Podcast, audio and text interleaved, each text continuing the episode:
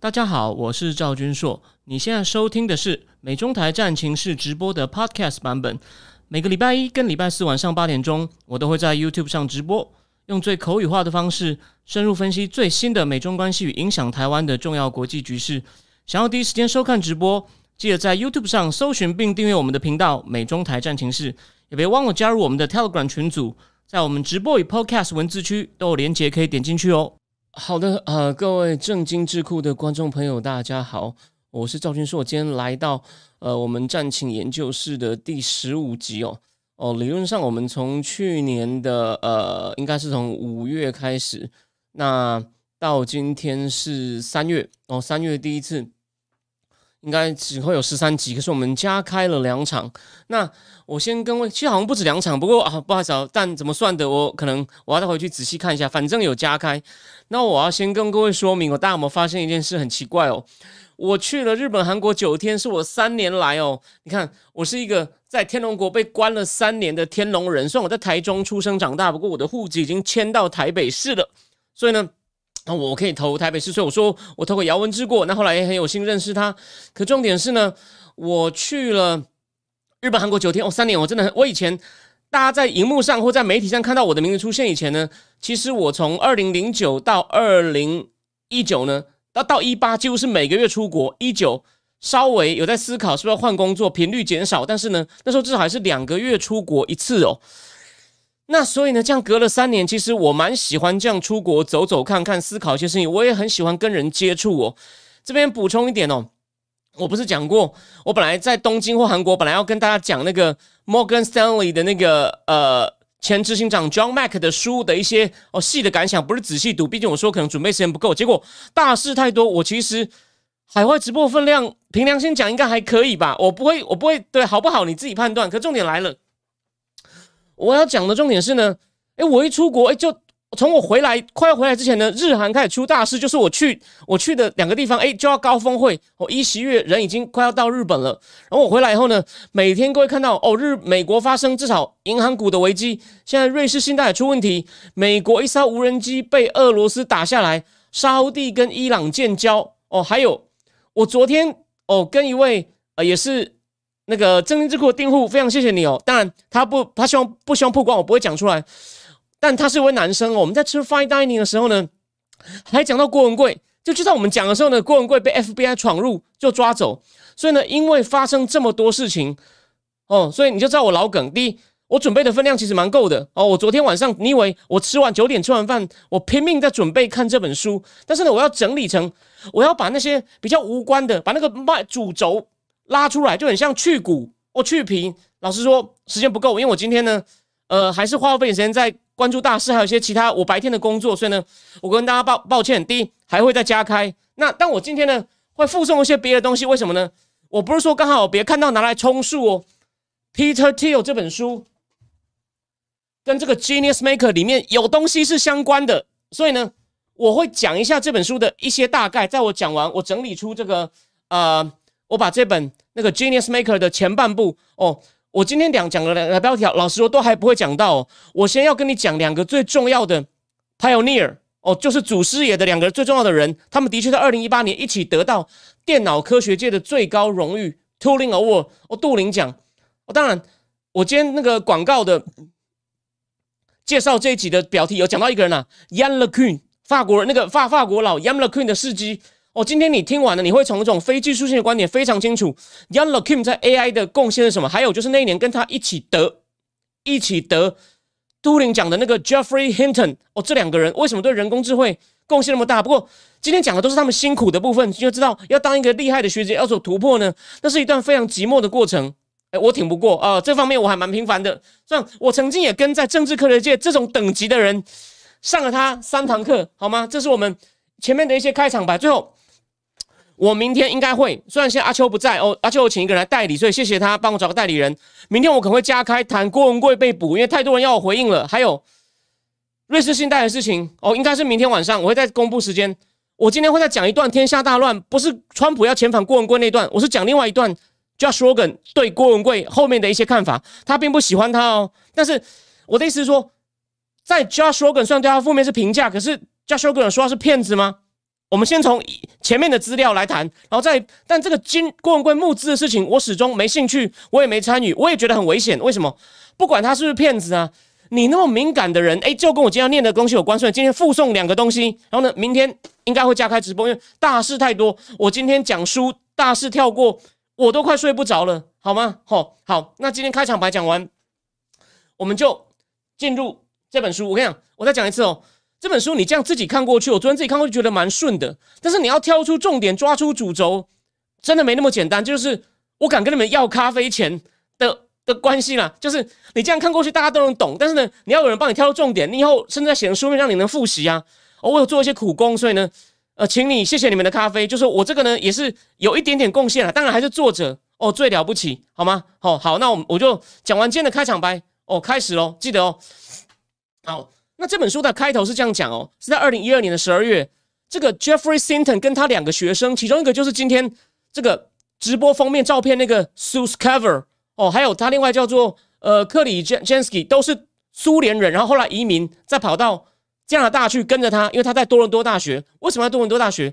因为简单说就是呢，其实人工智慧在美国有时候真的不受重视，所以呢，他们不一定会在美国最有名的大学。虽然这个 Hinton 也在。顶尖的 Carnegie Mellon 大学教过，他们在三个人在一个房间里面呢，等着要拍卖他们的公司。公司名称对不起我没有记，有四家在竞标，很有趣哦。谷歌、脸书、百度，还有一家 Deep Mind，就是那家下棋下赢韩国李世石那家。最后他呢，他们的出价方式是每半小时哦重新出一次价，但一次你不能多加一块，一定要加一百万美元起跳。然后呢，就像竞标一直进行，一直进行，一直进行，一直进行。后来。脸书先出局，Deep Mind 因为是小公司哦，也出局。你看 Deep Deep Mind 其实很有眼光哦。最后呢是百度在竞标，百度有个人叫于凯哦，于凯好像还会一直来跑来聊天，来探虚实，想知道对手出价情况。百度代表于凯来买，当然刚好百度今天也发表那个嘛文言一息嘛，有没有？这些东西都连在一起的。里面这本书把牵涉到人事讲得很清楚，所以呢，你要我把慢慢把最重要的都整理出来，没那么简单哈。我费了一番功夫，好继续讲。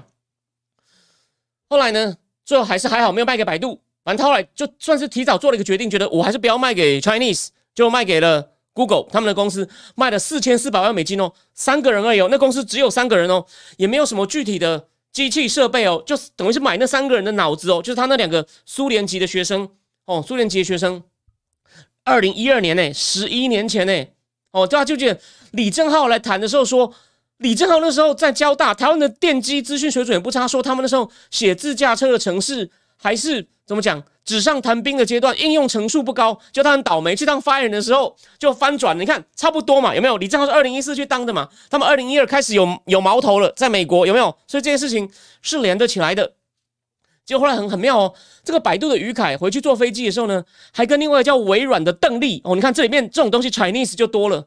只要是思想的事情呢，几乎没有人会讲到 Chinese 或任何亚裔。可讲到这种技术性的，邓丽微软就一直在跟于凯互两个互相打听，看情况怎么样。因为这个邓丽呢，也是最早发现这个 Hinton 的东西非常有价值的人。但这个呢，今天还是讲不到，只是先提醒一下。好，我们现在呢，就是这本书的引言，就为什么这三个人，而且呢，有个很感令人感动的故事。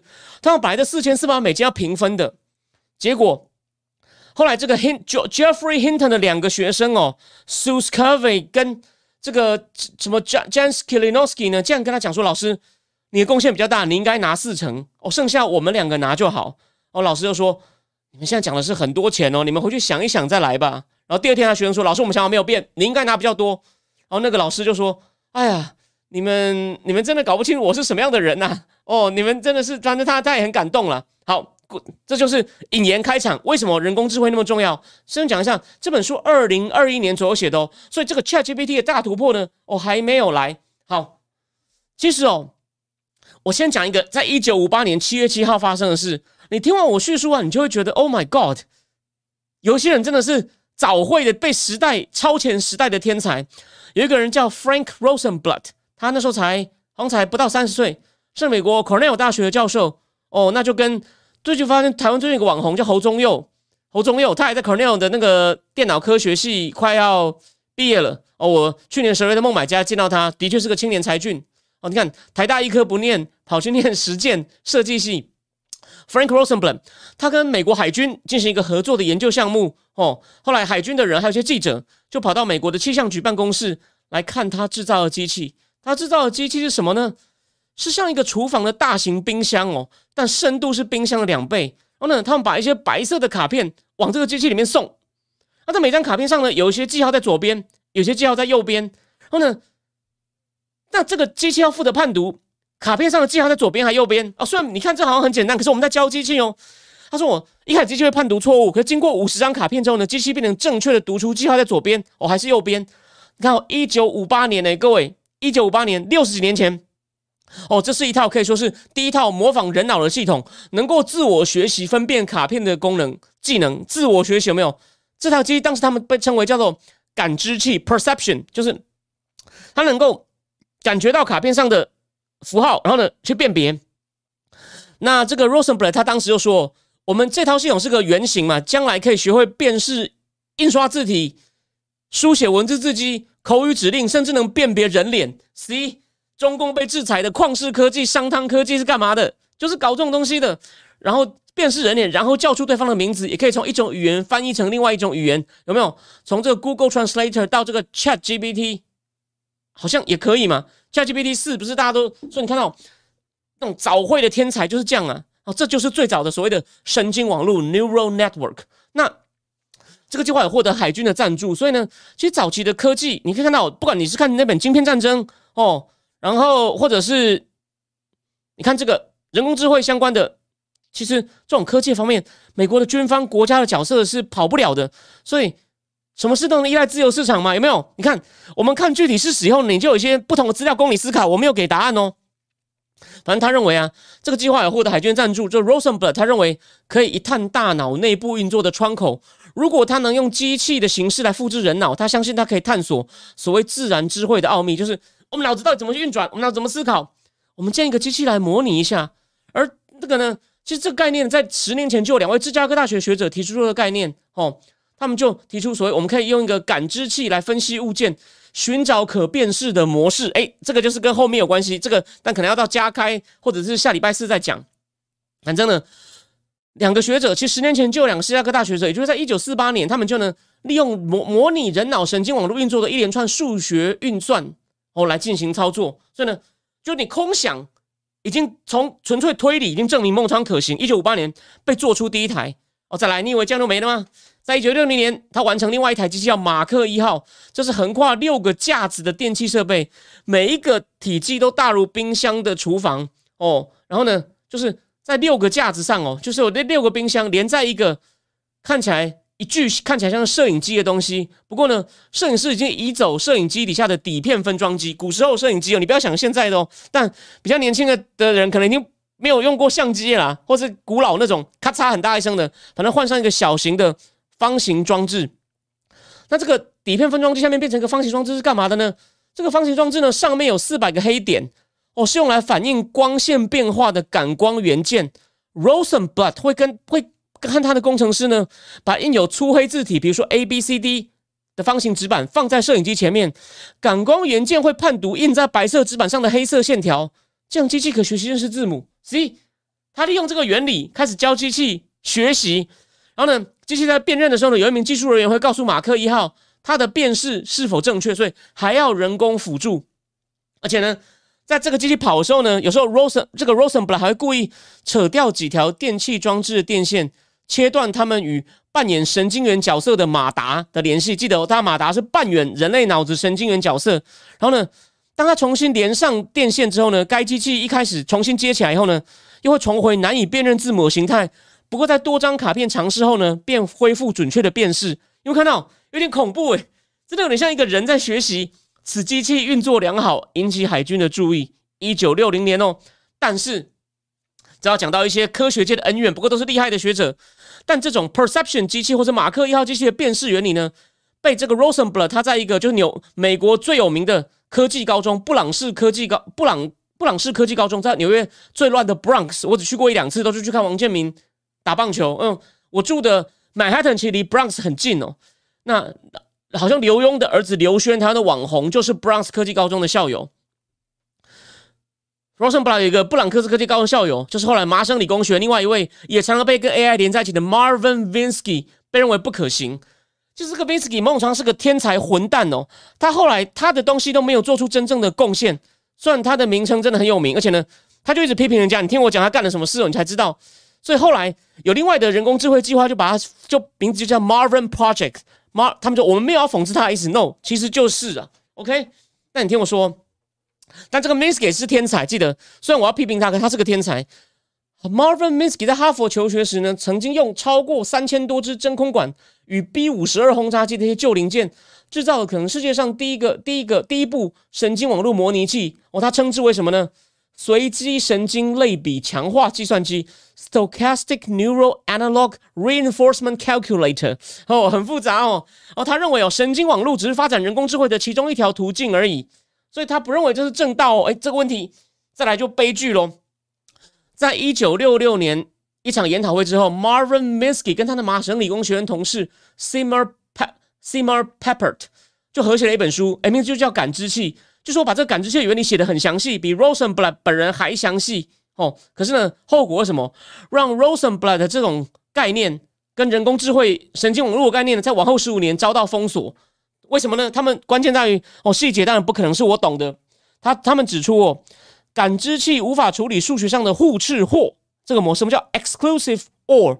比如说，当你你给机器喂一张有两个记号的卡片，哦，机器可以告诉你是否都黑色，是否都白色，但机器没有办法回答一个问题：它们是否两个颜色不同？哦，所以就这样，它只能告诉你是否都黑，是否都白。可是呢，哦，是否一黑一白，好像。不行诶，你看，所以你看，他说，所以他们认为感知器这种 perception 甚至无法辨别简单的模式哦，更不用说辨别一些复杂的空拍照片或是口语这样复杂的模式。不过呢，虽然他们骂归骂，害到人了，不过这至少是很厉害的啦，不像台湾某个教授一天到晚乱开炮被告半天，有没有？我扯一下老梗哦，功力不一样，结果就不一样。这种虽然也是害到人，说实话，所以他后来有人有人回呛他，这个后面再讲。所以当时哦，包括 Rosenblatt 等一些科学家已经在研究如何改良这个 perception，但因为 Marvin Vinsky 这本书的影响，政府的经费已经转到别的目标 UC。但我觉得他也不是恶意了，他真的这样认为啊，他不是为了自己想红，想脸书多几个赞，有没有？我不是故意去讲那件事，而是有些人是心存恶劣，所以呢，我就会一直批评他。OK，可是后来啊，可惜啊，可惜啊，一九七一年 Rosenblatt。哦，死于一场意外出海的游艇，因为他掉到海里面，跟学生出去玩，哦，就这样，可惜天才就早逝了。然后时间呢，再来就跳到，他开始讲另外一个人，就是 Jeffrey Hinton，真正重要的人，他把这个真正最早的祖师爷，然后呢被 Minsky 这样子，等于是被 Minsky 恶很不是存心，但是很很过分的批评给毁掉了。到了一九八零年代的中期的一个午后哦。大概应该是个一九八四年左右，在麻省理工理工学院 MIT 有顶尖学府的一个法式庄园内哦，有一个人叫 Jeffrey Hinton 哦，他发给每个人一份冗长、充满数学计算的论文，是他称为波斯曼机器的研究成果。但，这个东西到底有什么细节，我我懂就不会坐在这里。但是，但是你可以大概知道，应该应该是要找李正浩来聊一聊。我忽然觉得，哈，那是一套以奥地利物理学家与哲学家波斯曼命名的新型神经网络哦。他的目，他为什么要发表这篇论文呢？要在克服 Marvin Minsky 十五年前指出感知器的不足之处。结果 Minsky 坐在里面哦，就你看这个机这个机车人又来了。Minsky 把这个 Jeffrey Hinton 的这份这本论文的订书针呢拆掉，把论文一页一页摊开，他在他面前，然后呢，好像听到一半，啪就就走出去了。那你以为 Hinton 是省油灯吗？他后来讲完以后，把桌上的论文一页一页收好，寄到。Minsky 的办公室还附上了字条，你可能忘记带走了。就是开什么玩笑？我东西是可以你这样轻易否定的吗？哦，好，再来。那不过呢，当时哦，这个 Jeffrey Hinton 他已经在 Carnegie Mellon。其实我以前在他的斜对面住过一年。我在匹兹堡，虽然我爸妈那时候在匹兹堡大学，不是在 Carnegie Mellon。哦，担任电脑科学教授。哦然后他跟那时候跟 John Hopkins 有一个人叫做 Terry Snosky 合作建造波兹曼机器。他们是被称为神经网络地下军的一群人之一哦，因为当时人工智慧运动的其他人都聚焦于符号形态的方式，就是在辨识符号。但是呢，Hinton 跟这个这个希诺斯基呢坚信 AI 的未来在于能够自我学习的系统。那在这边呢，我一定要因为这个这个 Jeffrey Hinton 太重要了。你等一下听我今天讲到最后，你就知道为什么。所以我们讲一下他的背景，他的家学，诶，这果然也是家学渊源哦。他出生于英国的 Wimbledon，Wimbledon，OK。他是一个人的玄孙哦，玄孙就是武士，就是祖父、曾祖父再上去，应该叫高祖父。哦，是外的，叫布林。哦，我你你可能有看过那种资工所，资工所考试不是要考什么布林代数吗？当然我具体不知道是什么，但就布林代数。他的家族出过很多科学家，他的堂姐 Joanne Hinton 是少数参与过曼哈顿计划的女物理学家。换句话说，就是吴健雄的同事。哦，那其实台湾在我小时候呢。哦，就人工智慧还很寒冬。我们等下讲到时候呢，我看过吴建雄一本很厚的传记，台湾的记者江才健写的很好看，有些人可以去看吴建雄。所以，Geoffrey Hinton 的堂姐 John Hin Joanne Hinton 也参加过曼哈顿计划。他爸爸是昆虫学家，然后呢，他他家有个另外一个家族的亲戚叫做 Evers Hinton。Evers Hinton 想这什么很普通的名字吗？他爸这个 Evers 他当过印度的测量局局长 George Evers 哦。就是艾佛勒斯峰那个 Evers，哦，所以这是那也是他家的亲戚，所以你知道这个人哦，家学渊源。那他念大学的时候呢，他觉得自己数学物理不够好，他对大脑运作很有兴趣，所以什么数学、物理、生物啊、心理学啊他都学过。反正他后来他本来一开始学物理，后来觉得自己没有那天分，然后对大脑运作很有兴趣。然后呢，后来反正就是大致上呢，就完成了人工智慧相关博士论文。我进入爱丁堡大学，一九七一年，可能那时候呢。英国政府也不鼓励这种 AI 的研究，所以呢，他只好到国外找机会。结果他在加州南端遇到一小群，你可以说是怪人，或许一小群有跟他相同理念的人。这群人被称为 PDP 小组，哦，平行分散式处理 （Parallel Distributed Processing）。那 PDP 其实也就是感知器，就是之前那个 Rosenberg 的感知器，或者是神经网络，或者你这个这一派还被认为是。也被称为连接主义，就是神经元一个神经网络里面神经元互相连接哦，这些名词都指同一件事情。就他们这一派，他们认为要模拟人的大脑，让模拟人的大脑，让这个大脑开始给他资料学东西，就是现在 deep learning 有没有？不管是后来的 deep mind 喂棋谱哦，喂图片给他看，他就会辨认，跟跟那派 Hard Marvin Minsky 模式辨认好像不一样，不一样。OK，但是呢？而且呢，这个所谓的 PDP 小组呢，没有一位是电脑科学家，甚至他们不认为自己在研究人工科智慧。这里面有个很有名的人，Francis Crick，就是跟那个华生与克里克，就是研究过一起发发发现 DNA 的双股螺旋结构得诺贝尔奖那两那两咖。所以呢，克里克也在这个小组。克里克小时候写过一本书，也是天下有翻译出来中文书，叫《精精益的假说》，虽然是老梗，可是你如果回去看。哦，是中文书，你可以自己去看，你可以看到那种想法，人类的科学演进，一些想法的演进过程。我小时候有买，但一直没有看完。好，那这个 Ro，而且呢，连我刚说那个英年早逝的 Rosenblatt 跟加南加州这些这个研究所，它其实在 San Diego 了，就加州就是大学圣地亚哥分校。台湾人大部分比较人知道是 Berkeley 或者是 Irvine。其实我好像我在我节目讲过，UCSD 它后来很多方面都很有名，好像就 MBA 比较差。就是有些热门科系，比如工不太行，理好像还好，但是他在政治学非常强，所以我那当初除了 NYU 以外呢，我很想去那所学校。当当初有很多非常厉害的研究亚洲、东南亚的大师，我都在那里。UCSD，比如说最近又出了那本书嘛，沈荣清教授推荐那个美国的那个当过助理国务卿的谢淑丽 Susan Shirk。他最近出了那本书，讲中国崛起为什么搞砸自己崛起的 Susan Shirk 就在 UCSD。还有最近只要讲到中国经济金融常常被访问的那个史宗汉 Victor 是也在那里。OK，这打个岔，UCSD。好，那在六零年代呢，这个 Rosenblatt 呢，跟他跟这个这边的科学家就希望打造一种新型的神经网络，一套具有多层神经元的系统。再来就牵涉到一点，用白话去解释他们这些人在搞这很难的技术性的东西是什么。他说。像 Rosenblatt 弄出的这个单这个感知器呢，是单层网络，也就是呢，在就是我这个神经元的网络这层网络接收讯息，什么就是讯息就是印在纸上的大写字母影像，然后呢和辨识之间，就是神经元接到讯息，它就直接进行辨识，哦，就类似模拟人的脑的神经元进行辨识，啊，一辨识完就是在影像中找到 A 什么对啊，我们认出这这这个纸上的这样 A。也就说，讯息跟它最后出现结果之间只有一层神经元。但这个 Rosenblatt 相信哦，